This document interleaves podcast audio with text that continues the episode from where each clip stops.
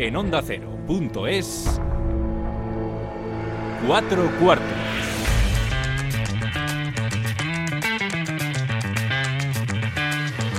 David Katz.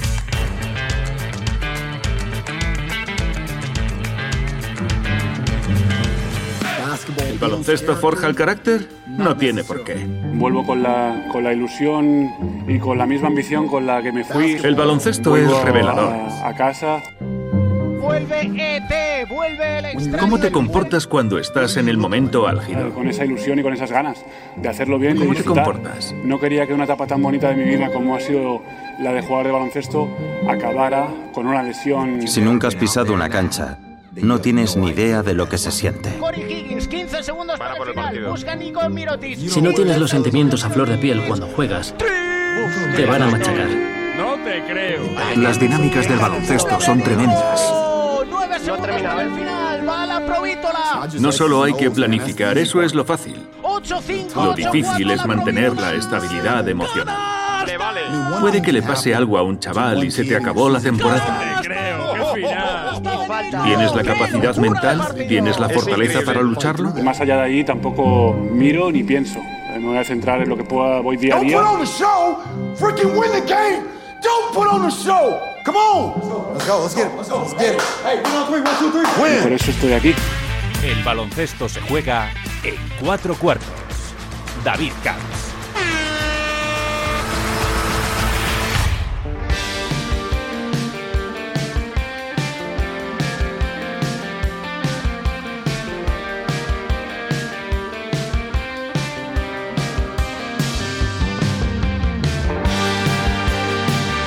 Presidente de la Federación Española de Baloncesto, don Jorge Arbajosa, ¿cómo estás? ¿Qué tal? Muy buenas, ¿cómo estáis? Pues bien, aquí poniéndotelo, el nuevo sencillo de, pone aquí Enrique Bumburi, El. Sur. Ya la, la tengo ya escuchada. Ah, ya me los imagino. pueblos de es un temazo, espectacular. Nada, digo, voy a empezar con buen pie. Con, con el mejor, desde luego con el mejor. Digo, a, a ver cómo me lo camelo yo para luego hacerle las preguntas incómodas, ¿eh? No, no, así, así es una buena manera de empezar. Oye, em, dentro de todo esto que llevamos viviendo desde hace un año, eh, por fin una muy buena noticia que es ver a, al extraterrestre, ¿no? A ver, la verdad que lógicamente es una noticia espectacular a todos los niveles, ¿no? De- deportiva, personal, a, a todos los niveles. Verle después de dos años de dos años largos de sufrimiento, eh, bueno, yo creo que el otro día fue un día muy emocionante para todos, ¿no? Estábamos todos delante de la televisión viendo el regreso de Pau y verle otra vez eh, vestido de jugador, que es lo que ha sido siempre, pues la que emociona. Pero bueno, estamos viviendo una época muy complicada y vas encontrando hitos durante este año y pico que te animan, ¿no? Que te animan pues desde la vuelta a las competiciones hasta ver que las cosas van funcionando, las selecciones siguen jugando, eh, conseguimos incluso concentrar a los chicos de formación, a los chicos y las chicas de formación. Bueno, pues te vas ilusionando, ¿no? Y vas manteniendo la actividad y creo que esto es un impulso, bueno, eh, ya en el mes de abril ver a Pau encima de la, vamos, eh, en la cancha, vestido de jugador y pues bueno, nos mete a todos también, aparte de la noticia personal suya, nos mete a todos un poco en canción ya de- del gran verano que se nos viene por delante. Y es que em, yo no sé si, bueno, siempre lo hemos tomado como ejemplo a Pau Gasol, pero el hecho de que con 40 años, dos años sin jugar, con una lesión que a cualquiera hubiera retirado, verle insistir e insistir e insistir y volver, Es, un regalo que se está haciendo a sí mismo y, por consiguiente nos lo está haciendo a todos, ¿no? Es un objetivo personal suyo de retirarse volviéndose a sentir jugador, eh, de, de pensar que esa lesión, luchar incluso contra su propio cuerpo o contra la medicina, si me permite la broma, pues eh, es un reto personal suyo, un regalo que se está haciendo. Le hemos visto ya dos partidos, pues, lógicamente, con partidos de, de- alta competición, pero disfrutando otra vez de sentirse jugador y, bueno, pues nos ha tenido que sentir a todos ese orgullo de, de- de reto conseguido por parte de uno de los, de los que queremos y de los más grandes. tú como jugador sabes lo que es superar una lesión grave, muy grave. Em, en todo este tiempo que has hablado con Pau, ¿le, ¿le has visto en algún momento arrojar la toalla? No, arrojar la toalla no, pero meterte en una lesión de estas y, con tu objetivo mental de recuperarte, luego también muchas veces se, banalizan ¿no? en los debates más públicos el tema de los plazos, si van a ser dos meses, cuatro meses, seis meses, como si esto fuera matemáticas, ¿no? Y aquí eh, Pau ha pasado como por lo que me pasó a mí o pasó Raúl o pasamos todos, ¿no? Que es de repente un día te levantas y la lesión pues no te duele y empiezas a hacer cosas que, considerabas eh, olvidadas y, ese día es un estallido de, positividad y de emoción y de repente nadie sabe por qué al día siguiente te levantas, la parte lesionada se te ha hinchado o de repente no puedes apoyar la pierna porque te duele y dices tú, pero ¿esto qué es? y bueno, pero también están las mejores manos, ¿no?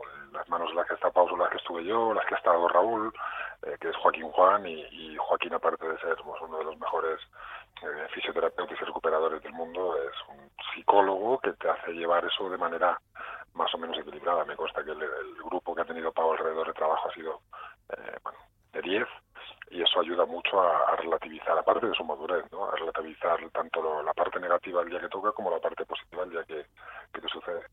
El manejar qué espera todo el mundo de ti, en el caso de Pau, ¿le seguía afectando o no? Bueno, yo creo, ¿eh? es una opinión personal, creo que Pau ya está por encima de eso, ¿no? Creo que el, reto de Pau era mucho más, más grande.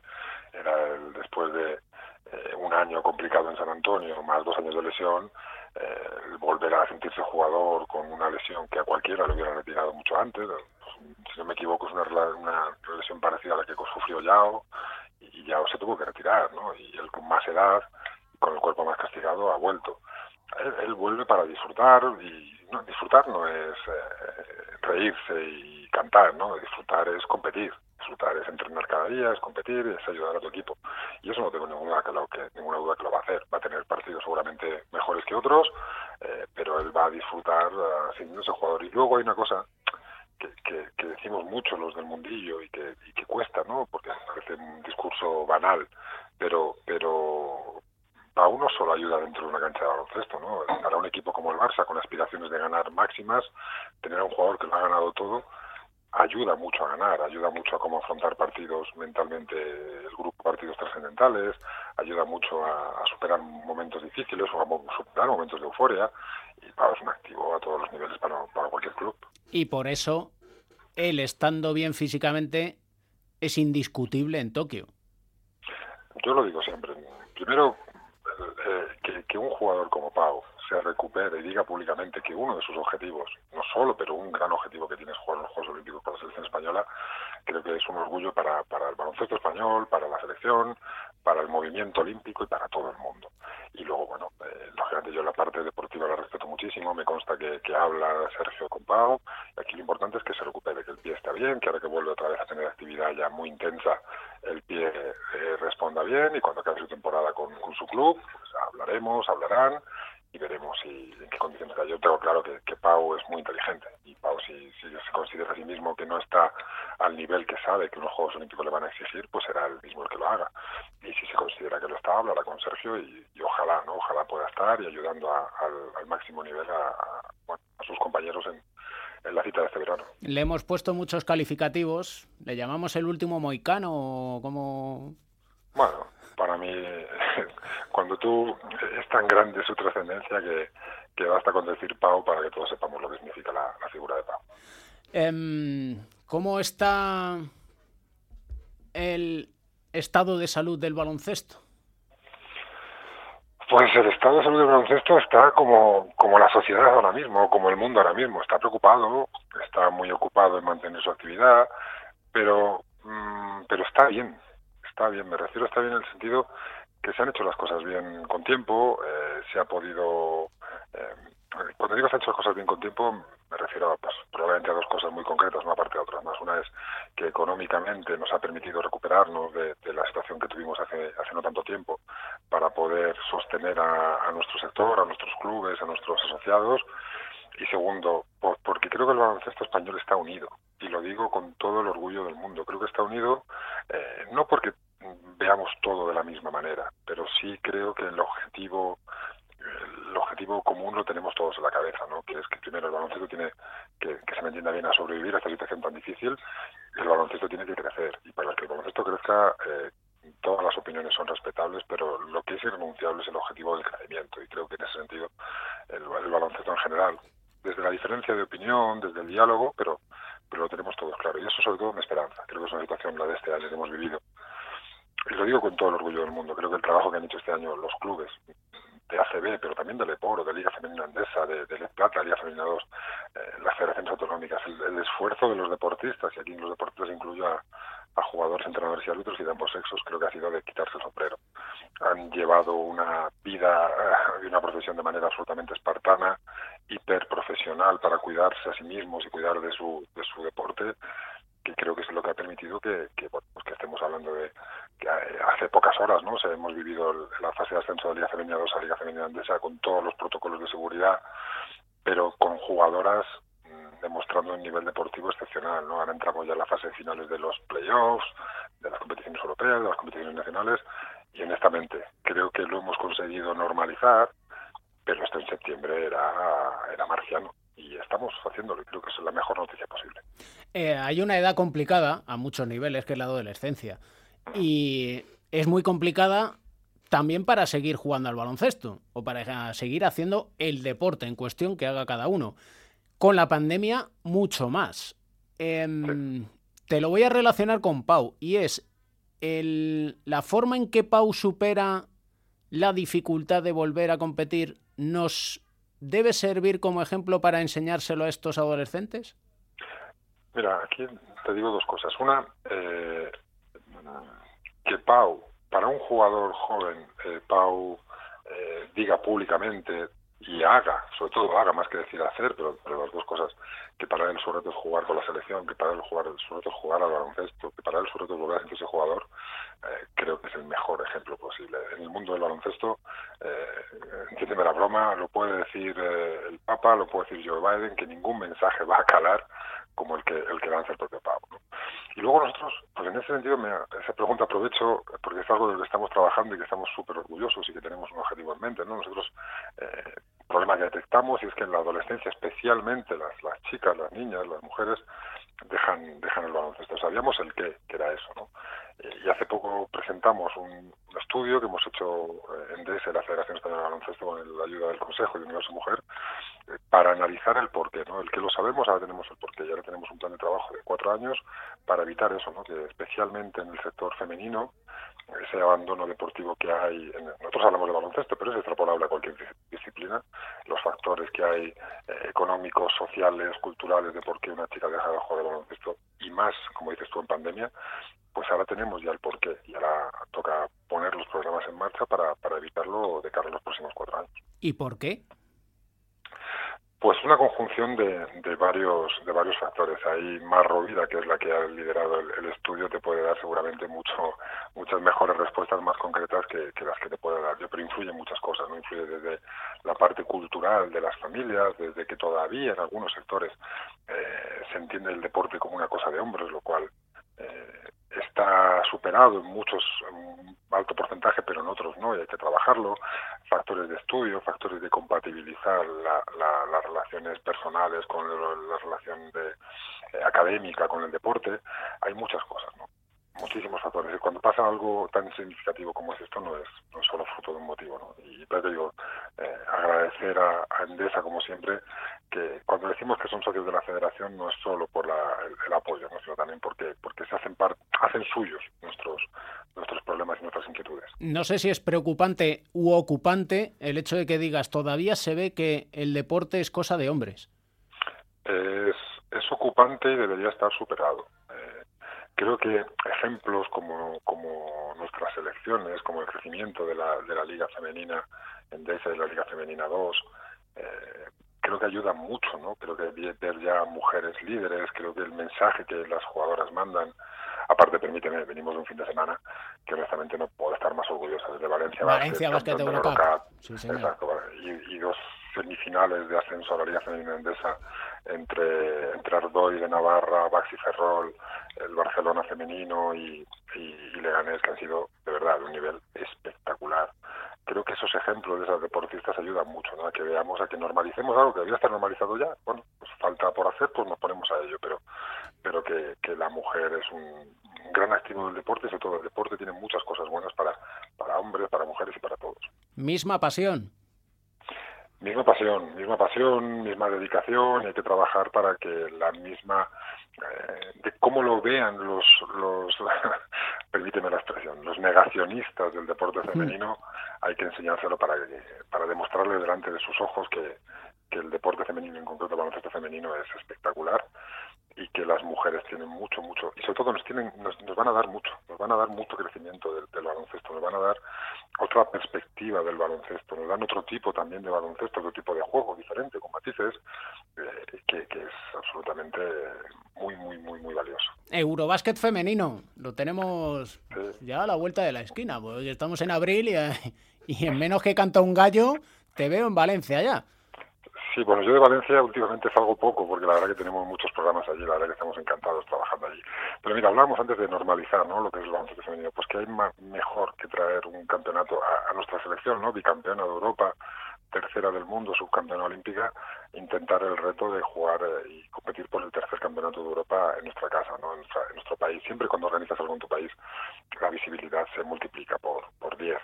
Eh, yo lo digo siempre con con cierta coloquialidad, ¿no? Nosotros podríamos vivir mucho mejor y más tranquilos y con menos trabajo sin, organizar ese tipo de campeonatos, pero, pero creo que es nuestra obligación. Y cuando hablamos de intentar eh, convencer a esos negacionistas de lo importante que es el baloncesto femenino y lo bonito que es el baloncesto femenino, pues que menos que traer a nuestras mejores jugadoras de la selección a jugar y competir en, nuestro país. Alguno pensará que es pregunta trivial, pero eh, ¿habrá público?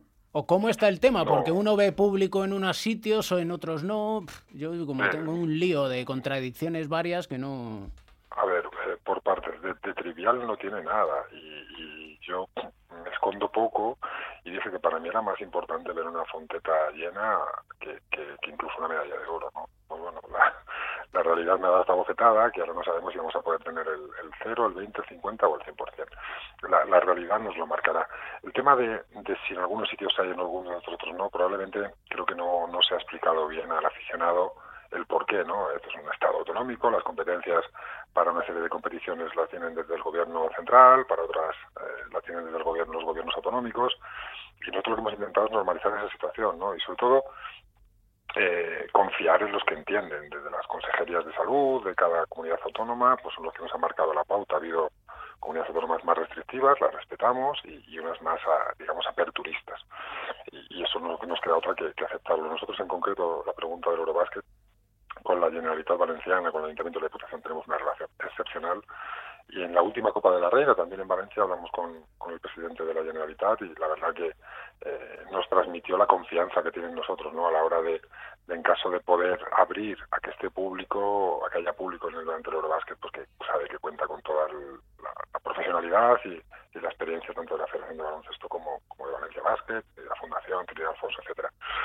Confiamos que sí, confiamos que la pandemia vaya mejor, primero porque será lo mejor que le puede pasar al mundo y a, nuestro país, y que además, bueno, pues que, que, tengamos esa ilusión, ¿no? Ya la gente lleva mucho tiempo sin poder ver deporte en directo, eh, o, muy, o de manera muy reducida, ¿por qué no abrir las compuertas con un, con un campeonato que para nosotros es una, una joya? Ojalá que sí, ojalá que así sea, porque eso será señal de que la cosa va mucho mejor de lo que está en el mes de abril, que al final es lo que, lo que más nos, nos importa. De, de Yannick Enzosa tenemos novedades, ¿cómo está? Tenemos la novedad de que es un jugador especial, es un jugador de esos que, eh, que de repente lo ves y sabes que es un jugador diferente eh, por su capacidad de trabajo, por su capacidad física, por su capacidad de aprendizaje, porque es un, tipo de chaval ADN la familia eh, y bueno, nosotros nos encantaría en el futuro eh, bueno, poder poder darle la oportunidad de, que juegue con la selección española. El chaval lo que transmite es ilusión, pero son procesos que no son fáciles, ¿no? Y más en el momento que vive el país es muy complicado, pero es un jugador que se está haciendo aquí en España. Por cierto, el, trabajo de, los técnicos de Unicaja, la verdad, en, en todo, ¿no? Pero, pero en el desarrollo del jugador está siendo excepcional a nivel eh, deportivo y personal. Y bueno, eh, hablamos mucho con el club, hablamos con, con, sus tutores y la verdad que va por buen camino, pero, hay que esperar. Habrá que esperar. Una pregunta que no te he hecho nunca. ¿Es más fácil dominar el ego jugador o el ego presidente? Eh, yo lo digo mucho entre los míos, ¿no? De manera coloquial, que yo luego lo traigo lleno de casa. Yo aquí estoy para servir, para servir y para ayudar y para intentar eh, que somos tantos eh, stakeholders ¿no? que se dice dentro del baloncesto, desde los, los clubes, los jugadores, las autonómicas, los entrenadores, los árbitros, los patrocinadores, las competiciones europeas, eh, y tú intentas lo que haces es marcar una serie de criterios, intentar convencer, hacer un proyecto, eh, y lo que haces es servir, ¿no? Absorber toda la información, tomar las decisiones, intentar que el baloncesto sea más grande. Yo que se me entienda bien, no tengo nada que ganar estando de presidente de la federación. Lo digo siempre que cuando estás en pantalón corto eh, caes bien per se, cuando te pones una corbata pues, pues ya no te ven igual la gente. Yo me metí en esto para ayudar porque creí que podía hacerlo, cada vez creo más que, que, el proyecto está saliendo hacia adelante, pero el día que, que yo considere que no estoy ayudando o la gente considere que no estoy ayudando lo suficiente, pues, pues eh, cerraremos la puerta y daremos un abrazo a todo el mundo y nos iremos a otra cosa. Entiendo que recibías más halagos hace unos años que ahora. Sí, pero. ¿Te dora más la píldora antes? No me lo puedo creer. Mucho más. ¿Sí? Sí, sí. Pero, pero es normal. Cuando tú gestionas eh, dejando al margen la CB pues creo que son 250 clubes, no va a llover a gusto de todos. Cuando tienes a 400.000 federados, no va a llover a gusto de todos. Cuando tienes, eres líder en licencias en mujeres, eh, no va a llover a gusto de todas. Es normal, tú lo que tienes que hacer es absorber la, la, información, las opiniones de todo el mundo y marcar el criterio. Y siempre cuando marcas un criterio, pues lógicamente a alguien que no le gusta, pero es normal y es lógico y es parte de nuestro trabajo y, y, lo asumo como tal. Por eso te digo que cuando tú metes canasta te lo deja todo el mundo. Cuando tomas una decisión, no tanto. Bah, eso, eso es verdad. Te dejo el criterio musical para cerrar el, el cuarto, que esto no te lo había comentado, pero no sé si tienes ahí, aparte del sur que hemos escuchado, alguna canción que hayas quemado ya en el, en el Spotify. Pues mira, eh, sí, eh, y es una canción que además escucho todos los días y varias veces, porque no me preguntes por qué, pero a mi hija le encanta, que es a ver si me da por pensar del, del Capitán Cobarde de Alberto Anda, vamos a ver, a más de uno le viene bien eso. Que a ver, bueno, yo, me lo aplico a mí mismo. a ver si a alguno le da por pensar, que no, que, no estaría de más.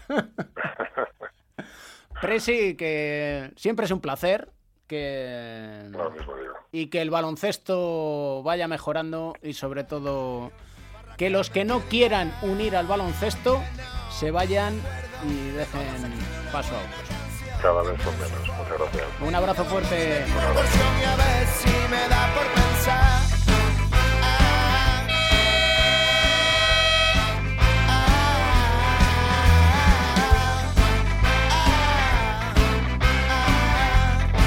Siempre intento ser honesto, no, no, no hemos merecido la victoria. Madrid ha salido con muchas ganas, más, mucha agresividad y en estas situaciones este, este equipo que tiene más suerte, que juega mejor, que se lleva 50, 50 balones, se lleva decisiones arbitrales, incluso, no hay que mentir. Pero sobre todo felicitar a Madrid y yo creo que se ha merecido ganar.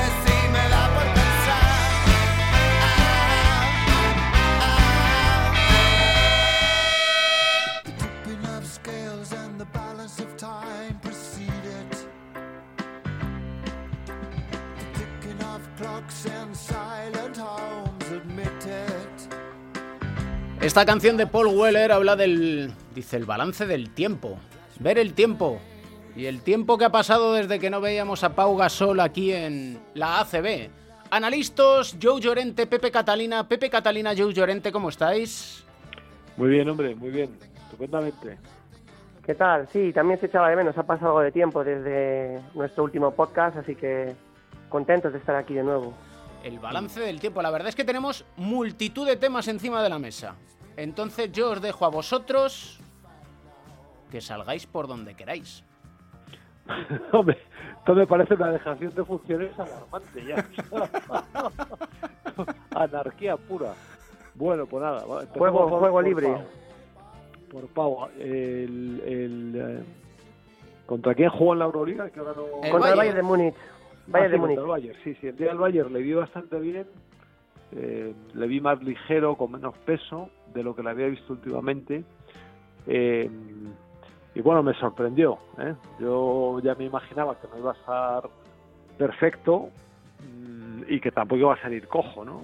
Eh, eh, Pau es una persona inteligente que además cuida mucho su prestigio, etcétera.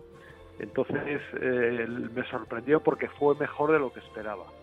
Ayer contra el Real Madrid, pues em, bueno, se le nota que no está todavía para un partido de estas características.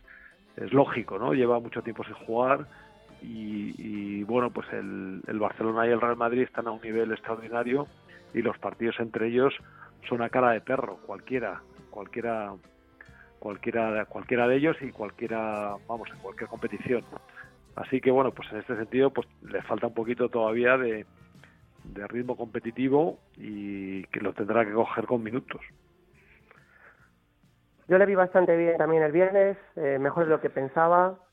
Fue lo más positivo que me llevé del partido y la verdad que estuve más atento a sus evoluciones que a, digamos, el dominio que tuvo el Bayern de Múnich sobre el Barcelona. Eh, por cierto, muy buena temporada el equipo alemán en la Euroliga.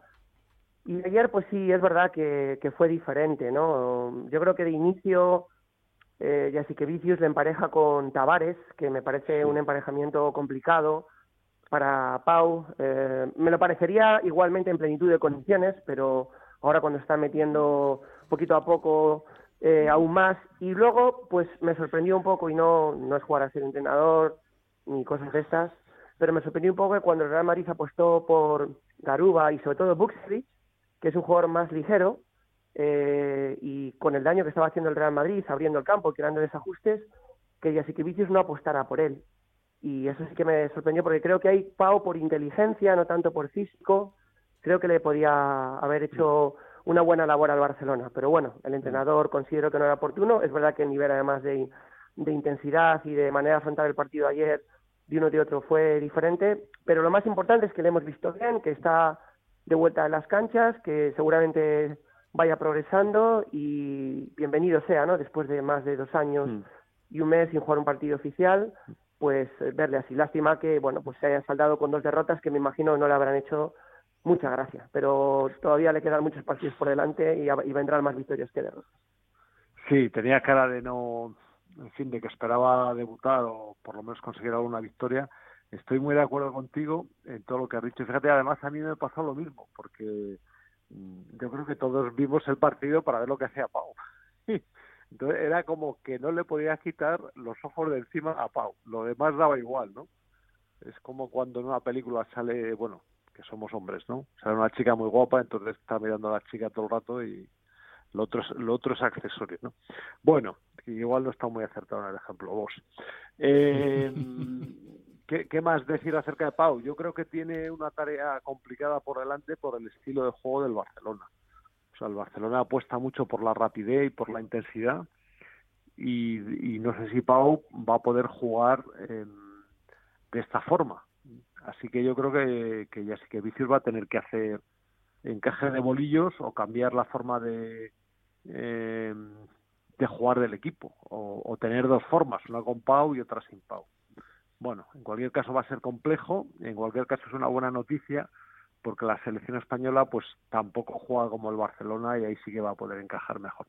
Da la sensación de que en el Barça esta semana Pau les ha hecho olvidar el foco. Es decir, eh, ha centrado tanto las miradas que el resto era secundario.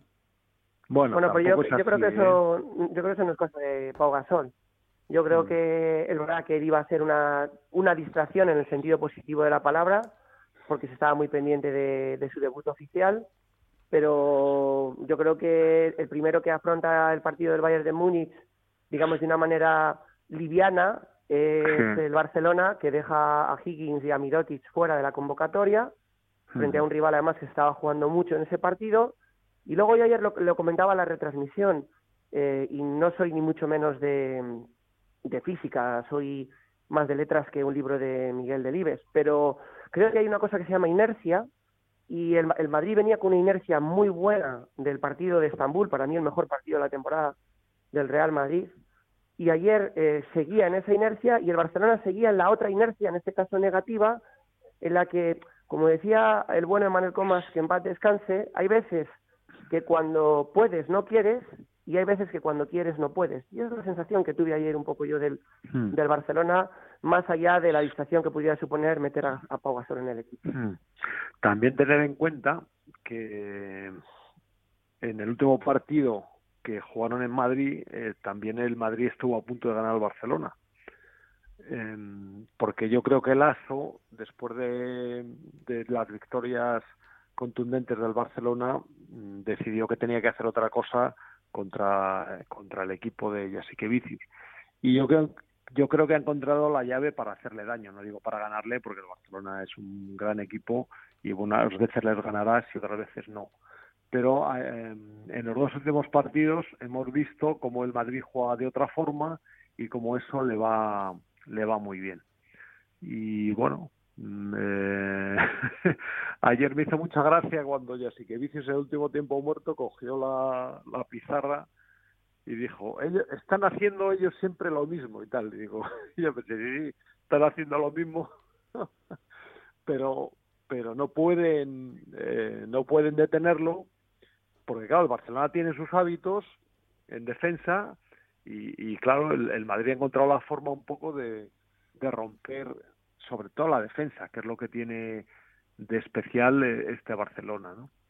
y el Real Madrid Así, ayer en, sí. encontró una variante táctica que es tener a un pivot 5 Buksevich que puede ponerse a jugar a meter de tres. Y eso no estaba previsto en el guion porque los pibos del Real Madrid no son tiradores, normalmente lo son los cuatro, y ellos se encontraron con ese desajuste, eh, primero muy eh, listo por parte de, de, Pablo Lazo, y luego, bueno, pues yo creo que no neutralizado por parte de, de, de y bueno, y, y sin querer dejar de lado también la personalidad que mostraron los dos canteranos del Real Madrid, tanto Garuba como el propio Buksevich a la hora de tomar eh, decisiones eh, de jugadores maduros y de jugadores con determinación cuando el partido se puso más complicado, cuando ellos dos formaron pareja de interiores y, eh, y Tavares, que en teoría está llamado a ser el jugador más determinante, uno de los factores importantes en este partido, acabó siendo ayer anecdótico o secundario. Mm. Buskevich le tiene una ventaja mmm, porque es que tiene un juego muy sencillo o sea, él es un, jugador grande y lo único que hace es tirar. Y tira, tira muy bien, o sea, tiene una técnica perfecta casi. Ayer en la cámara lenta daba gusto porque, ostras, es que no le saca ni un defecto, ¿no? Y aparte tiene mucha puntería que, que también es importante. Así que... Más que importante, te diría que es fundamental el tener puntería. Incluso a no, tablero, bueno, que vimos un par. No, no, pero eso es fuerte, eso no es puntería, eso es fuerte. que tú tires y pegas en el tablero es fuerte y la, la meta es así, ¿no? Como lo vimos varias, varias así, ¿no? Y pero son, son, importantes las dos cosas, pero bueno, más importante es la técnica. Si tienes mucha puntería y no tienes técnica, finalmente no vas a no vas a poder jugar. Y ahora y, que y, sí, perdóname, que voy a decir una cosa Venga. final. Eh, eh, bueno, sí, que no olvidemos el mérito enorme que tuvo ayer el Madrid, que no estaba ni Deck, que ya se ha ido, pero tampoco estaba Tompkins, que fue porque Buskevich hace en alguna medida el trabajo que hace Tompkins habitualmente, que es tirar de fuera y tal, y abrir la defensa y eso.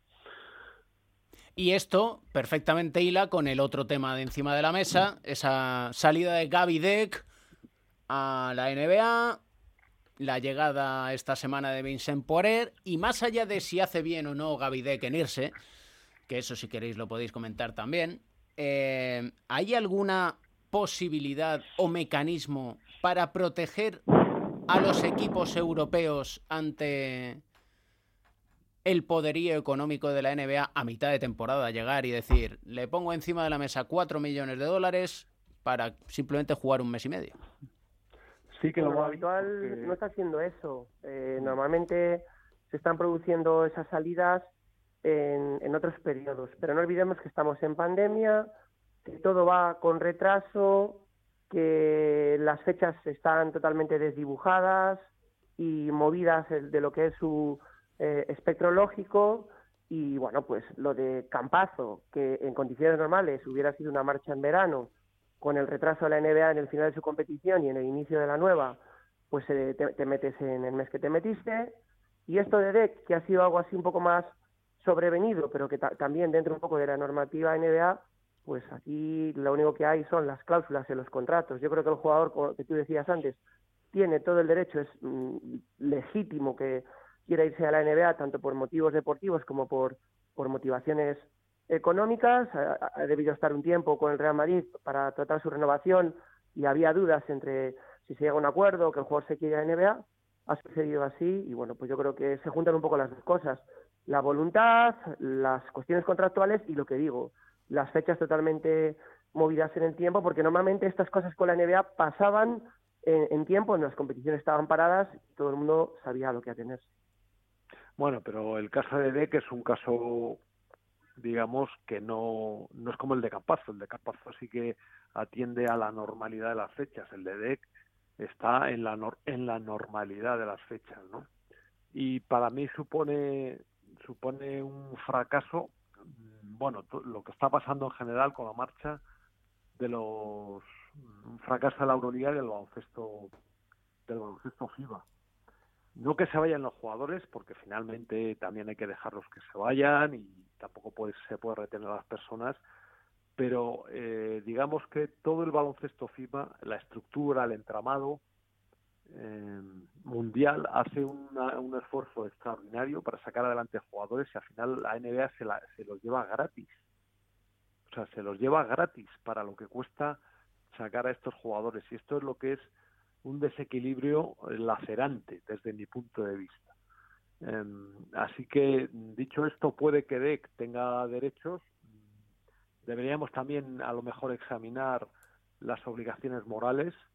Eh, pero bueno, no voy a entrar en, ello, pero lo que yo sí digo es que en un momento determinado, cuando yo presidía la Asociación de Jugadores y también la Europea, eh, no, no, yo, yo era, entonces era vicepresidente de la Europea. Estaba Giuseppe Cassi, que era el presidente de la Asociación Italiana.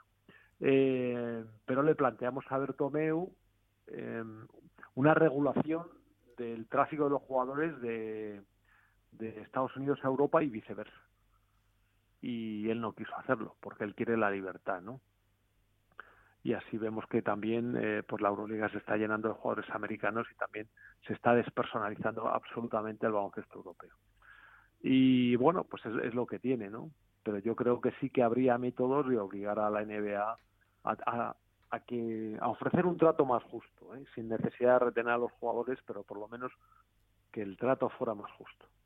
Como consuelo le queda al Real Madrid, pues yo creo que el camino inverso que ha tenido que tomar otro jugador que es Vincent Poirier y que es un fichaje excelente, porque como bien dice Joe, si ya es complicado parar el éxodo de buenos jugadores de las ligas europeas, de la Euroliga a la NBA, eh, ya no te cuento, eh, eso en general, ya no te cuento cuando hablamos de, de pivots eh, dominantes, ¿no? Yo creo que Deck es un muy buen jugador, pero creo modestamente que su perfil puede ser más fácil de encontrar eh, que, o de reemplazar que el de un pívot dominante. Mm. Y el que el Real Madrid haya pues estado muy rápido para conseguir un jugador como Poirier, que lo va a incorporar ya esta temporada, no hay que esperar a la próxima, y va a tener lo que hablábamos muchas veces, ¿no? Un sustituto eh, muy bueno y, sobre todo muy fiable y uno de los mejores en su puesto y además quitándoselo o adelantándose a otros rivales directos en la Euroliga como es el fichaje de este jugador francés me parece un acierto y un consuelo. No es un cambio de uno por otro porque son mm. diferentes, evidentemente, como hablamos este fin de semana en el estadio, pero creo que lo de Poirier va muy bien para el Real Madrid y es mm. un movimiento muy aceptado.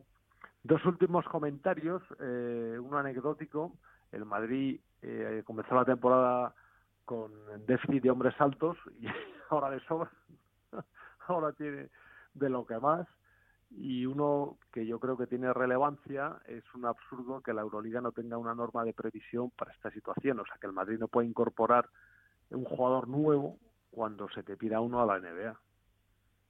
Sí, es cierto, y luego, mm. sí, eso es verdad, y luego que me parece que Bertomeu, que primero fue presidente de la Liga ACB, aquí la Liga ACB hace algo muy bien, que es la posibilidad de incorporar a un jugador antes del inicio de los playoffs.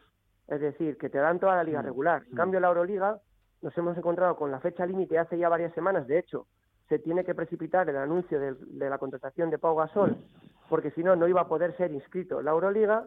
Eh, yo creo que en esas semanas pueden pasar cosas a los equipos participantes y a mí me parece que se tendría, independientemente de lo que tú has comentado, que también es interesante, poder dar la posibilidad de que, Hmm. de que hubiera alguna incorporación. Claro, luego vendrá otro diciendo, no, ya, claro, pero eso es adulterar, porque entonces las plantillas que se han clasificado no son iguales.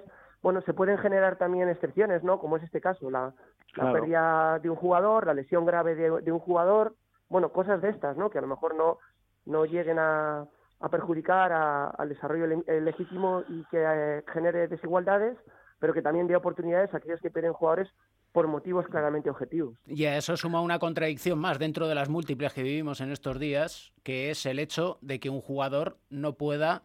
Hay libertad para irse a la NBA, hay libertad para fichar, pero que si juegas en un equipo de Euroliga y fichas por otro, no puedes jugar la Euroliga con ese otro equipo, llegado el playoff, Pues por sí, ejemplo. Otra, otra más. Sí, sí, pero bueno, es que una de las características, una de las características de Jerry Bertomeu, que como bien dices, antes fue rector de la ACB, es que ahora dice y hace lo contrario de lo que hizo y sostuvo cuando estaba en la Liga Nacional. Mm, Es decir, estos son mis principios, puntos suspensivos. Groucho Marx, en estado puro. Por cierto, me has dejado preocupado con el hecho de que te muerdas la lengua cuando has mencionado obligaciones morales. No, hombre, porque tampoco es que no da tiempo, tío. O sea, vamos a ver. No, si lo puedes que- decir en un titular. No, no, no, no, no. Aquí de titulares nada. Aquí se, te- se tratan los temas en profundidad o no se tratan. Pepe, no sale. Mandar. No, claro. El claro. comandante. A mandar, a mandar, yo No, sé por dónde va y es, un- y es una Sí. cosa muy interesante. Lo Claro. que pasa que creo que Joe pertenece a una generación y yo estoy más cercano y me identifico más con ella, donde había ciertos valores que creo que a día de hoy en muchos casos están ya brillando por su ausencia. Sí, pero también está bien comentarlos, resaltarlos e intentar que vuelvan. Pues lo dejamos para el siguiente capítulo. Como quieras. Hombre, si tú has dicho que no hay tiempo para más, pues no hay tiempo para más. Obligaciones morales, capítulo 16. Ya está. Todo, todo esto, pero todo esto empieza cuando has dicho nos has dado juego libre al principio. Claro, A partir de ahí nos hemos hecho con la sección. Absolutamente, Sí, pero, la- entonces- pero vamos a ver. Y Esto, entonces es cuando Joe ha decidido cuándo se terminaba y qué se hablaba y qué no se hablaba. Eh, no yo. Bueno, pero antes, antes jugábamos pick and roll, ¿sabes? Y más Sí. o menos sabíamos lo que teníamos que hacer. Jugábamos, eh, jugábamos un bloque, un, un bloque y una continuación. La continuación podía ser hacia la canasta o te podías abrir para hacer un tiro. Esta, esta mañana o, hoy dijiste que, que la sección era para nosotros. Hemos practicado juego libre y esto es lo que. Ahí está, pase y corte. Un abrazo fuerte a los dos. Venga. Otro para vosotros.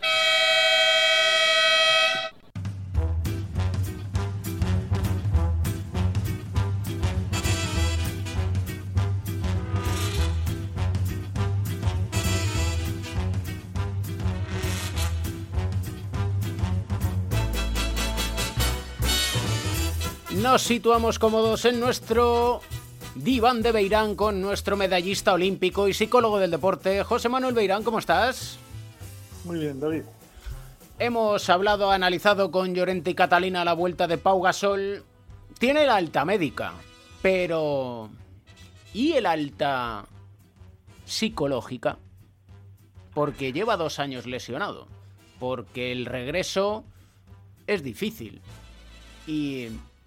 Corrígeme, pero uno no tiene la alta mental hasta que no deje de pensar en el pie. O en la lesión en concreto. Sí, hasta que hasta que ya supera mentalmente es- es- esa lesión y, no, o no solo la lesión, mm, también el, mm, bueno, las sensaciones en el campo. Aunque aunque ya no tenga problemas y no piense en la lesión, no es tan fácil jugar después de estar dos años sin jugar un partido. El, el alta, el alta médica es una cosa, incluso muchas veces estás físicamente mejor de lo que estabas antes de lesionarte, pero esa otra parte, la parte mental, mm, requiere más tiempo y, bueno, es necesario pasarla. Hay que ayudarle al deportista en esos momentos y bueno, eh, en eso están, eh, es lógico que sea así y que parece ser que en el Barça, bueno, pues van con mucho cuidado, el- hay cosas que no se pueden controlar y son las expectativas de los demás, pero tienes que controlar las tuyas, saber manejar las expectativas de estos otros y que tengas eh, cierta ayuda. Y luego, eh, con, un poco el tiempo, con poco tiempo, tampoco hace falta tanto, se, puede superar perfectamente y volver a estar bien. Sobre todo porque en ese control de las expectativas también tendrás que controlar la frustración. Sí, bueno, es eh, por eso es, por eso son las expectativas, precisamente ponerse unos objetivos que se puedan alcanzar, que sean un reto naturalmente, que sean realistas, pero que puedas alcanzarlos. Y sin embargo, tú lo que vas a estar oyendo muchísimas veces, y a veces lo, lo, estás oyendo durante la lesión, pero mucho más al principio, es que ya estás perfectamente, que estás incluso mejor que antes, que ya verás lo fuerte que vas a volver. Por eso algunas veces eh, es especialmente peligroso cuando un deportista, nada más volver de una lesión muy larga, o una lesión muy importante, eh, destaca mucho, lo hace muy bien. El primer partido, los dos, tres primeros partidos, que a veces puede pasar, precisamente por eso, porque no esperas gran cosa. Eh, estás disfrutando de estar en el campo y a veces te salen las cosas bien. Y tienes que oír por todos los lados que estás mejor que, que, que, que cuando te lesionaste, o por lo menos que estás igual y que estás muy bien. Eso es a veces especialmente peligroso, porque no es así, no es cierto. Necesitas un tiempo, y mucho más después de dos años. Mm, la mayor parte de las lesiones largas y peligrosas en, el deporte pues son lesiones de rodilla, por ejemplo, ¿no? en baloncesto, de ligamento cruzado, que son muchos meses, pero es un año o menos de un año. Y sin embargo, en este caso, Pau lleva más tiempo, lleva dos años sin jugar.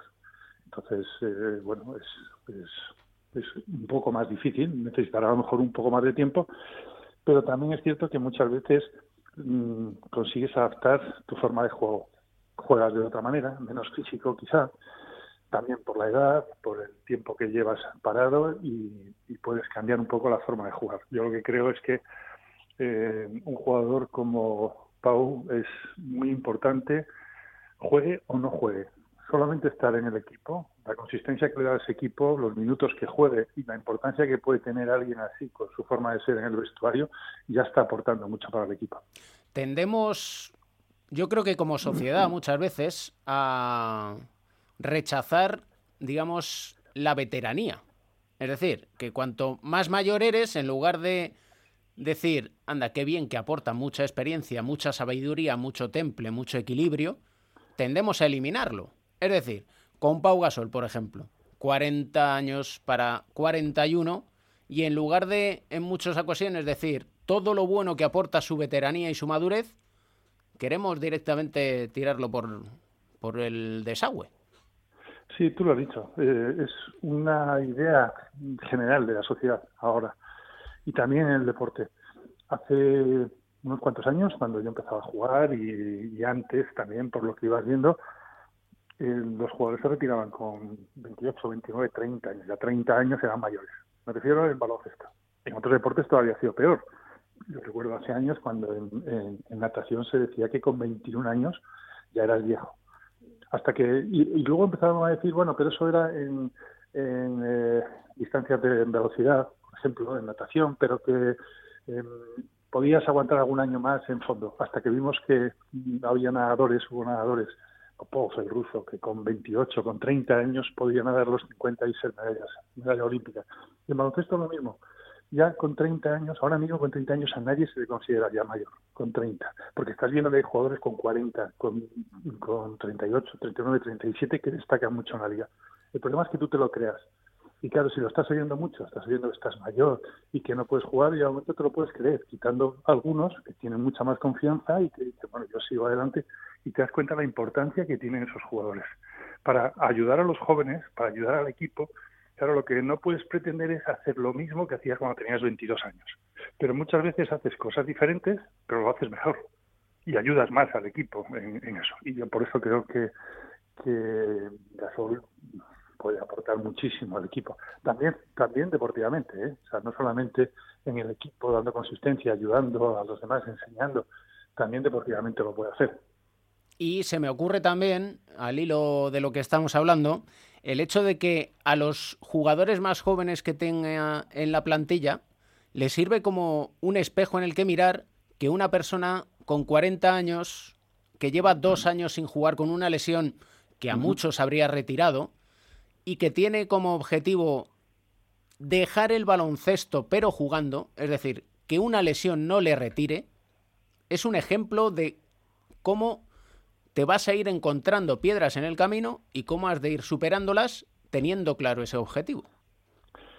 Exactamente, y esas son las cosas que tenemos que destacar, porque muchas veces solo destacamos alguna parte de los deportistas o algunas cosas que hacen, pero no se destaca tanto por lo que tienen que pasar, el esfuerzo que tienen que hacer. Entonces, jugar a Felipe Reyes o a Alberto Olive o ahora a, Pau, bueno, y en la liga te digo que, hay muchos jugadores con esa, con esa edad o muy cerca de esa edad que están aportando muchísimo. Pues eso, lo que hay que hacer es aprovecharlo, destacarlo y que eso mismo sirva como espejo para los jóvenes, para decir, bueno, me queda todo este tiempo, tengo que superar a este, siempre es un reto tener que superar a jugadores así cada día y yo creo que eso esas son unas cosas que puedes aportar con esa edad y que puede aportar Pau.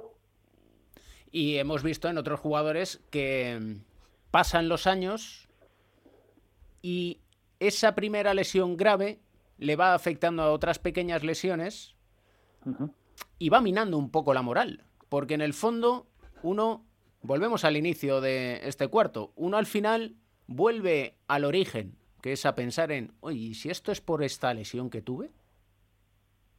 Sí, eso, eso es una de las cosas. Por eso es tan importante ir poco a poco. Y lo que se dice muchas veces, y además esa sensación sí la tienes, yo también he sufrido una lesión de este tipo, eh, de ligamentos cruzados, hasta que un día no te caes igual que cuando te lesionaste o te das un golpe tremendo, que caes, que todo el mundo se queda diciendo, a ver si le ha pasado algo, te levantas tranquilamente diciendo, no ha pasado nada, hasta ahí siempre te puede quedar cierta duda.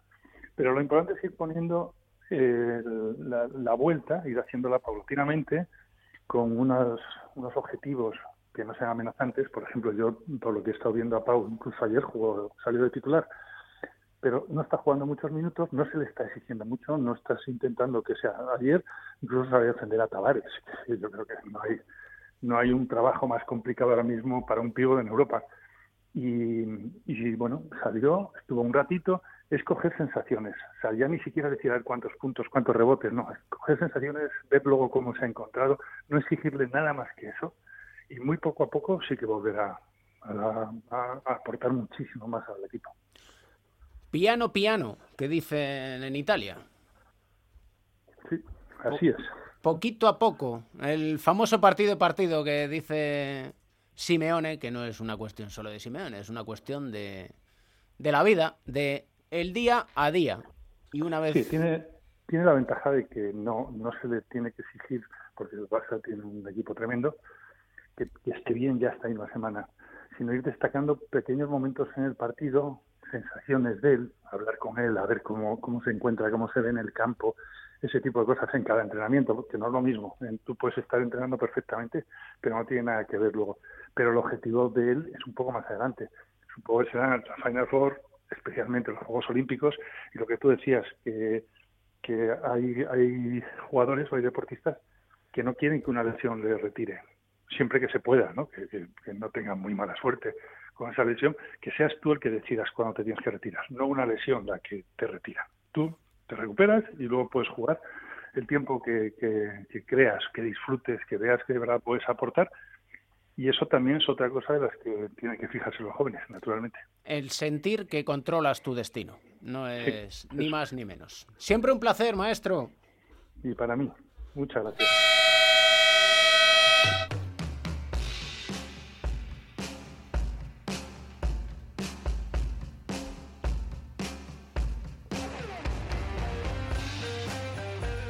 Pere,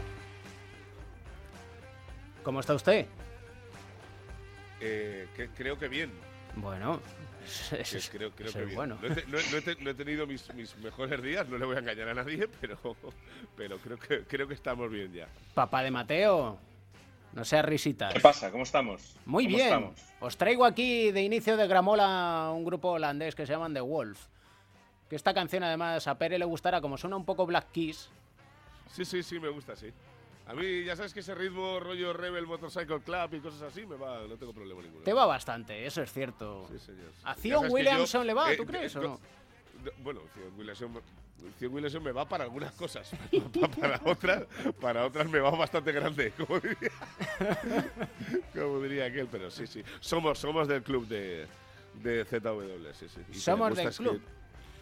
sí, porque yo creo que estamos hablando de un defensor a ultranza del club del Gourmet, que estaba bastante extendido en esta NBA tan física en los últimos años. Eso es verdad.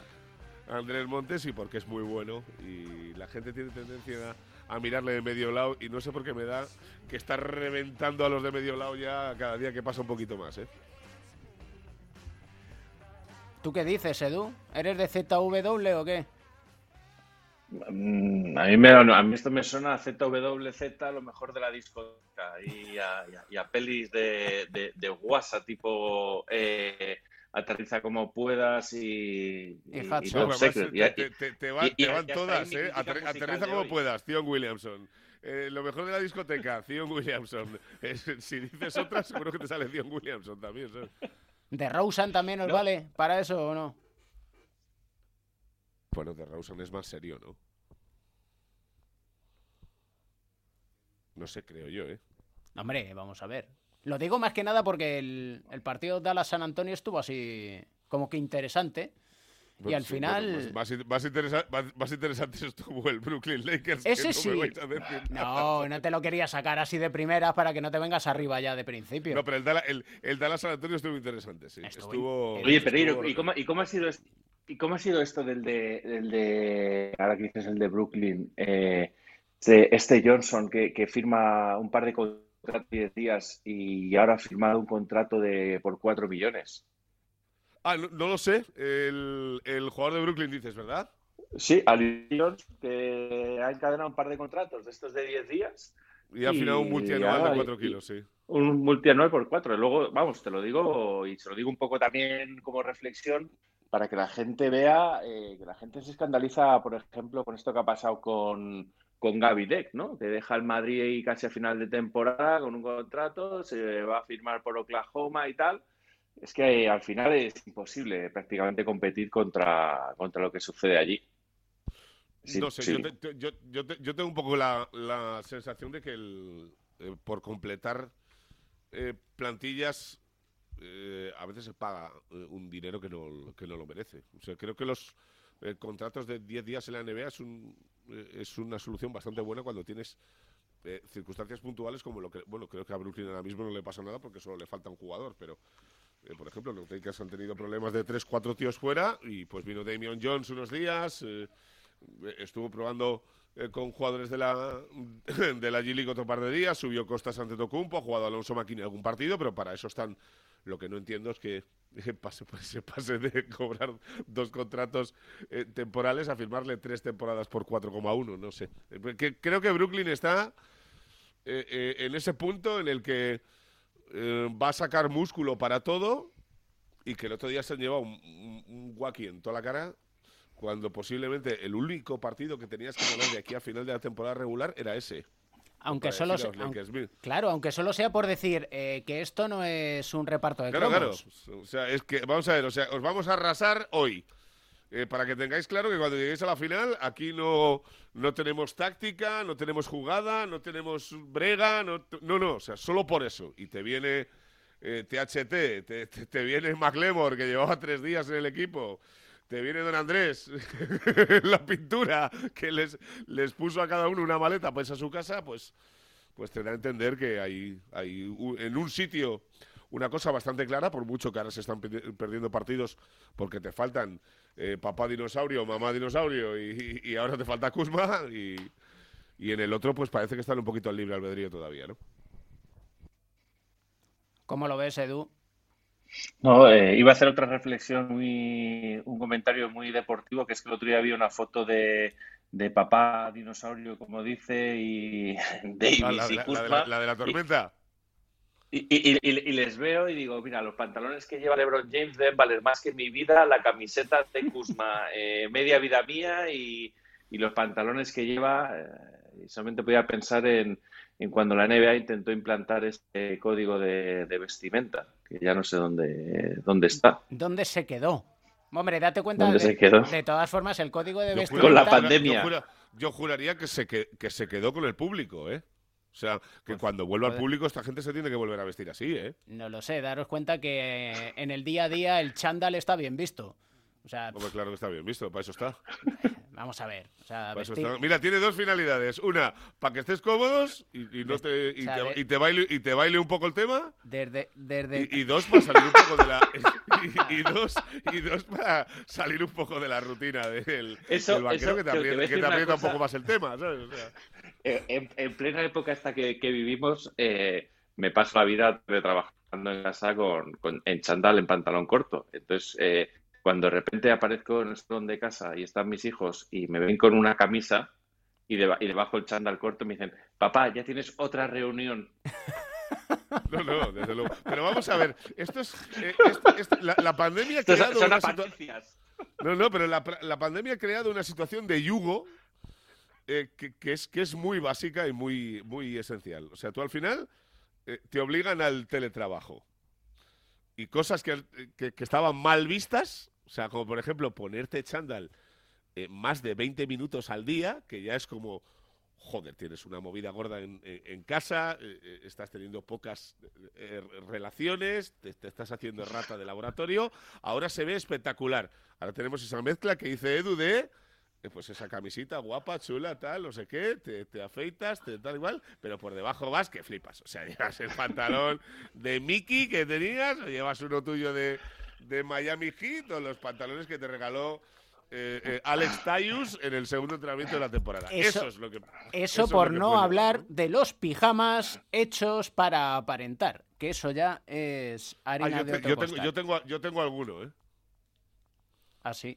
O sea, yo, o sea, pijama para aparentar, eh, eh, abrimos comillas, dícese de aquel que puedes incluso utilizar para bajar a las perras un momento a la calle, ¿no? Ese, es, ¿no? Exactamente. Que no sabes si es un pijama o simplemente es una camiseta. Claro, pero ves, e, ese tiene un poquito más de, menos de soltura para tal, ¿sabes? O sea, tiene puño en, los tobillos, tiene para apretar un poquito más la cadera. No, no, yo hablo del pijama de toda la santa vida. O sea, el que el que es recto como un Levis 501, ¿sabes? o sea, y esto nos da pie. Ningún tipo de forma. Esto nos da pie para el rincón de Mateo.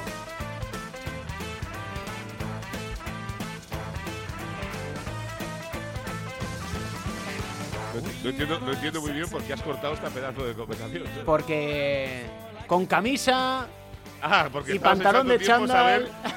para que luego te la, te la pasen el screen recorder que te gusta. Correcto. Quiero, quiero que me mande una foto para luego subirla a redes sociales y para hablar de no sé de quién, la verdad. Yo ya estoy perdido. Papá de Mateo. Ah, pues si me toca hablar ahora, después de este análisis tan profundo que hemos hecho de la parte baloncestística y de rabiosa actualidad de la NBA, pues hay hablar de Drew Holiday, que es el jugador. Que ha, pegado el atraco de su puñetera vida. Bueno, pero él siempre, él, mm, digamos que siempre ha sido de, buenas firmas de contratos. Eh, lo que también ha tenido es mala suerte con lesiones a lo largo de su carrera. Es un jugador drafteado por, por Filadelfia en 2009 eh, y estuve ahí cuatro años antes de ser traspasado a los Pelicans, en un traspaso que luego cuando empieza a jugar los Pelicans empieza a tener una serie de lesiones importantes, incluso se llegó a especular en su momento con que si se podía volver atrás en el traspaso, etcétera. Luego hizo una buena carrera en Nueva Orleans, ahora la han traspasado a, a, los Bucks el año pasado y acaba de firmar una extensión de cuatro años por 160 millones. Yo escribía el otro día que la vida puede ser maravillosa en, Twitter en homenaje al mítico Andrés Montes, pero sinceramente yo me alegro por él porque la vida le vaya bien eh, después del susto que tuvo.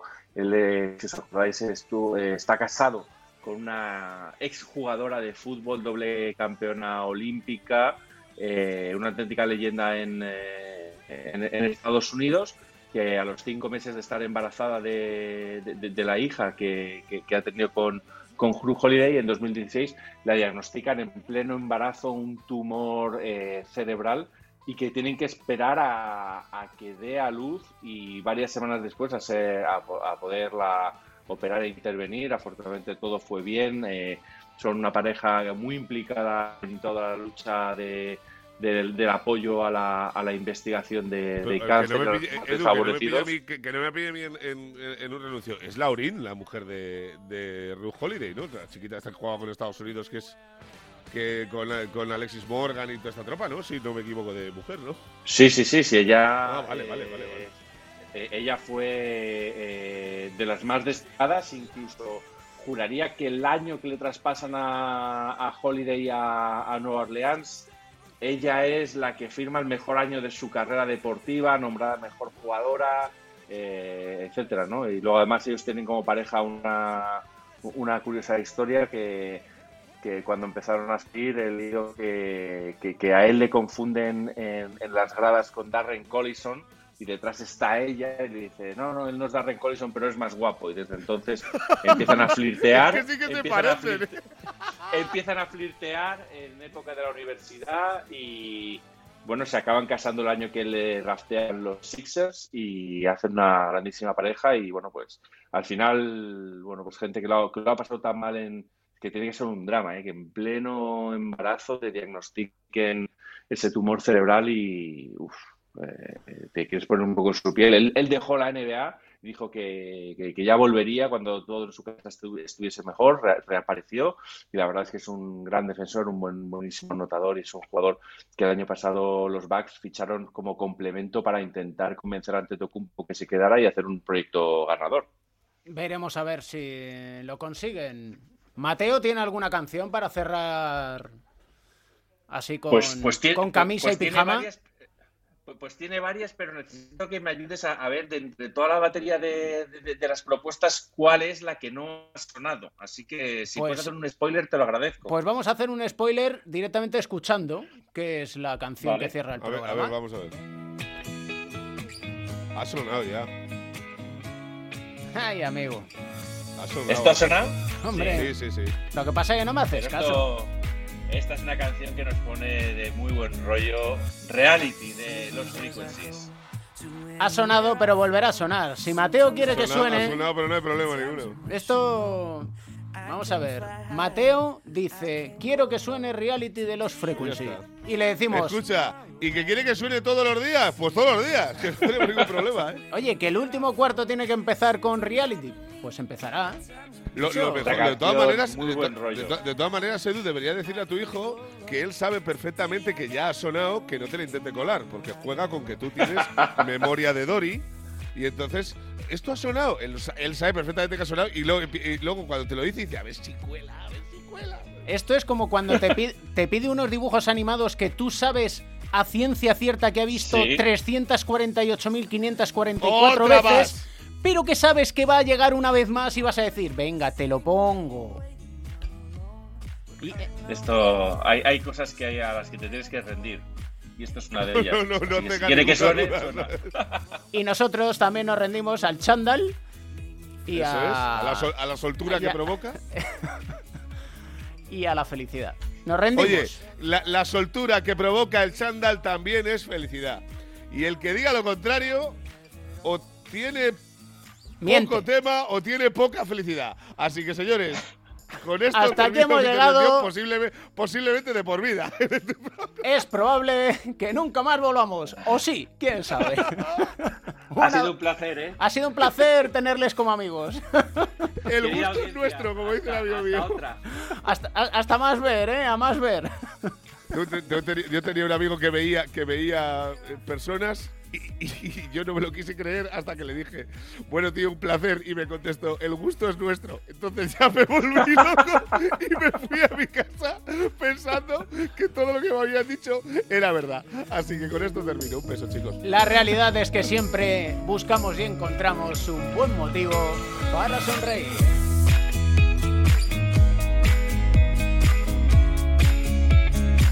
El baloncesto se juega en cuatro cuartos. David Camps.